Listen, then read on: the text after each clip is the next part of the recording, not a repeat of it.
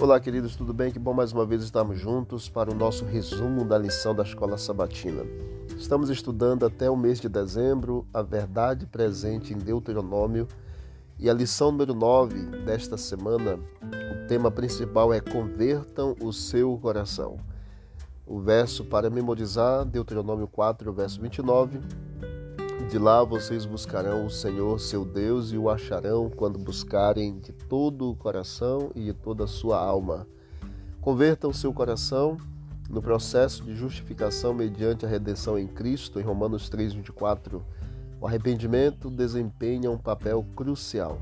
Arrepender-se compreende a reconhecer o pecado, lamentar pelo pecado, pedir perdão pelo pecado e afastar-se do pecado. Como somos todos pecadores, por isso lá Paulo nos diz em Romanos 3, 23, que somos pecadores e destituídos da glória de Deus, o arrependimento deve ser parte central da nossa vida, da existência aqui nesta terra. Na parte de domingo, quem dará? Aqui nós temos um termo hebraico, mi'iten. No Antigo Testamento, a expressão mi'iten revela um desejo de, ou um anseio. Em Deuteronômio 5, verso 29, o Senhor usa essas palavras para falar exatamente do coração do povo e manifestar o desejo de que Israel temesse e respeitasse a Deus e guardasse também os mandamentos de Deus.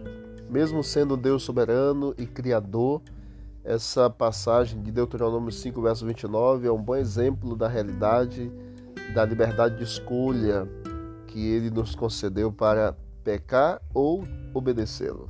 Todos nós temos esta liberdade de escolhermos entre o certo e o errado. Que todos nós sejamos abençoados, agraciados pelo Senhor nesta nova semana de estudos e que possamos compreender a verdade de Deus para a nossa vida e, acima de tudo, colocarmos em prática também. Vamos orar?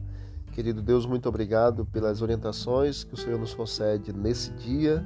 Continue cuidando de todos nós, nos perdoando, aumentando a nossa fé e realizando os teus milagres na nossa vida. Obrigado por tudo, continue conosco, é o que nós te pedimos. Agradecemos também em nome de Jesus. Amém. Deus abençoe, vamos que vamos para o alto e avante.